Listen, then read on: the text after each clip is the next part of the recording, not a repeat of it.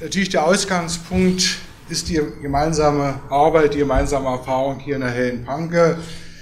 Mehr als einmal haben wir sie in Konferenzen gehabt, wo ich zum Teil auch moderiert habe, in Veranstaltungen, wo wir etwa ihre Studien äh, zu den äh, Waldheim-Prozessen vorgestellt haben, ihre Mielke-Biografie und viele andere Dinge, die, denke mal, schon für viele auch der Zuhörer eine wichtige Zäsur, ein wichtiger Einschnitt war, weil sie doch Wahrheiten in Frage gestellt haben, die lange gegolten haben, aber gleichzeitig eben auch die Antworten von Historikern mit etwas tieferer Einsicht äh, gebracht haben. Insofern ist also sicherlich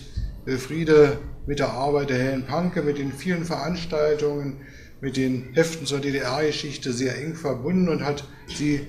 weit über das, was einzelne Veranstaltungen, einzelne Hefte leisten können, doch in ihrer Stoßrichtung ihrer Arbeit geprägt. Ich äh, will trotzdem mir einen kleinen Ausreißer erlauben und ein paar Überlegungen zur Vergangenheitsbewältigung und Politik anstellen, die natürlich unmittelbar mit ihrer Person verknüpft sind, aber auch darüber hinausgehen. Friede Otto hat sicherlich jeden Parteitreuen, aber vor allem der Wissenschaft, der Wahrheit und der sozialistischen Idee verbundenen Historikergeneration angehört, deren Existenz aber eigentlich erst mit dem Scheitern des Realsozialismus eine Chance hatte, zur Entfaltung zu kommen. Ihre Einsicht im Einklang mit der neuen alten Partei, der sie sich weiter verpflichtet für, war eigentlich, hier muss alles aufgeklärt werden. Die Helle Panke und mir ist Wilfriede Otto als eine nachdenkliche, aber umso engagiertere Historikerin als politischer Mensch bekannt geworden, Sie ging mit dem Unrecht der stalinistischen Entartung des Realsozialismus hart ins Gericht, ohne die Gleichsetzung roter und brauner Diktatur zu akzeptieren. Ihr ging es um das sozialistische Ziel. Darum mussten nach 1989 zuerst die Ehre, der gute Ruf, die historische Gerechtigkeit für einstige Kämpfer und Opfer namentlich der Linken, die in stalinistischen Exzessen zum Opfer fielen oder die in den Mühlen einer allmächtigen, allwissenden Partei gerieten, wiederhergestellt werden. Hier hat sie in ihrer Forschungsarbeit, in ihrem Engagement in der Historischen Kommission der PDS, nicht zuletzt in der Beförderung der politischen Bildungsarbeit in der Familie der Rosa-Luxemburg-Stiftungen und eben hier auch in der Hellen Panke unmittelbar Wesentliches geleistet.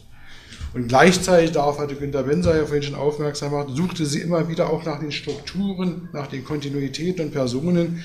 die diese Fehlentwicklung des Sozialismus, des Verrats an einer menschlichen Idee, die Verbrechen und Fehlern Vorschub leisteten und sie begingen. Dabei war ihr bewusst, dass Schwarz-Weiß-Denken wenig hilft, zu diesem Kern vorzudrängen, dass Interessenlagen, Überzeugungen Handlungen vielschichtiger waren, als sie nach außen hin schienen.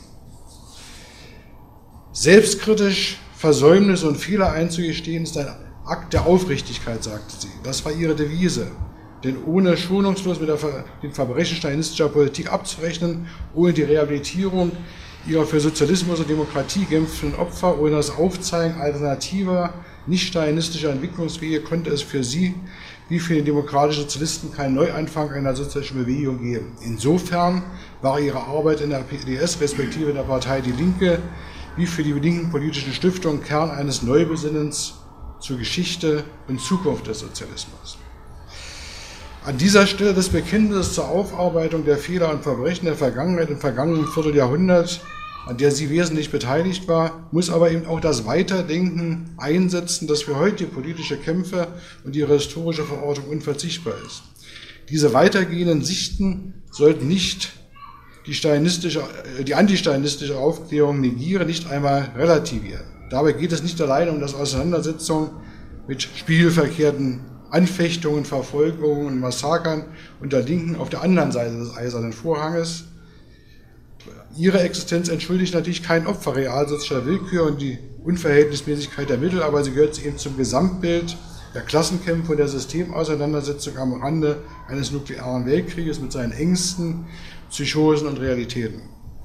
Aber sie sind notwendig, weil sie spätestens seit dem Beginn der Weltwirtschaftskrise 2007, dem Aufbrechen des zunächst so schön unilateralen US-geführten Weltbildes mit den Konflikten zwischen USA und den sich wieder aufrappelnden Großmächten China und Russland, dem Staatsstreich der deutsch geführten Eurogruppe gegen die linke griechische Regierung Fragen wieder stellen, die die Linke in all ihren Schattierungen von Anfang an begleiteten, die in der Vergangenheit sicherlich auch problematisch beantwortet worden sind. Das betrifft zuerst Fragen der Klassenkämpfe und der Systemaussetzung als offenbar unvermeidliche Begleiterscheinung, jedes auch nur ansatzweise prosozialistischen Gesellschaftsversuches, ja auch nur des Versuches, aus einer derzeit neoliberalen Spielart des Kapitalismus ausbrechen zu wollen, ja sie auch nur in Frage stellen zu wollen. Das betrifft die Stellung zu nationalen und supranationalen Strukturen wie der EU, der NATO, selbst der UNO, die wesentlich von Kräfteverhältnissen bestimmt werden, die nicht von Linken, den Progressiven, sondern unveränderte Reaktionen, in welchem modischen Gewand auch immer bestimmt werden. Nicht zuletzt steht linke Geschichtsaufarbeitung und Geschichtspolitik vor der Notwendigkeit, Illusionen und Vereinfachungen, Hoffnungen und Erwartungen der Nachwendezeit nüchtern zu analysieren. Sie gingen von einem gewandelten, zivilisierten, demokratisierten Kapitalismus aus und ließen die Niederlage der antistalinistischen Revolution 1989, 91 in ihrer kapitalistischen Enteignung leichter ertragen. Das bedeutet aber eben nach Problemen, Rückstehen, Verirrungen eben nicht nur der stalinistischen Politik zu fragen, sondern auch der sozialdemokratischen, demokratisch-sozialistischen, anarchistischen Politik, ihrer Bewegung und Reformversuche von Chile 1970-73 über den Kompromiss der Historiker in Italien, im schwedischen Volkhemmet zu fragen, was ist dort geleistet worden, was ist aber auch schiefgegangen, warum waren diese Dinge nicht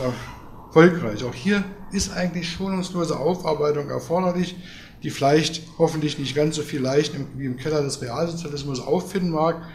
aber eben auch eine Geschichte von Erwartungen, Hoffnungen, aber eben auch des Scheiterns sind. Also auch hier sind, denke ich mal, viele Fragen offen, wo Wilfriede mit ihrer Arbeit einen wesentlichen Bereich beackert hat,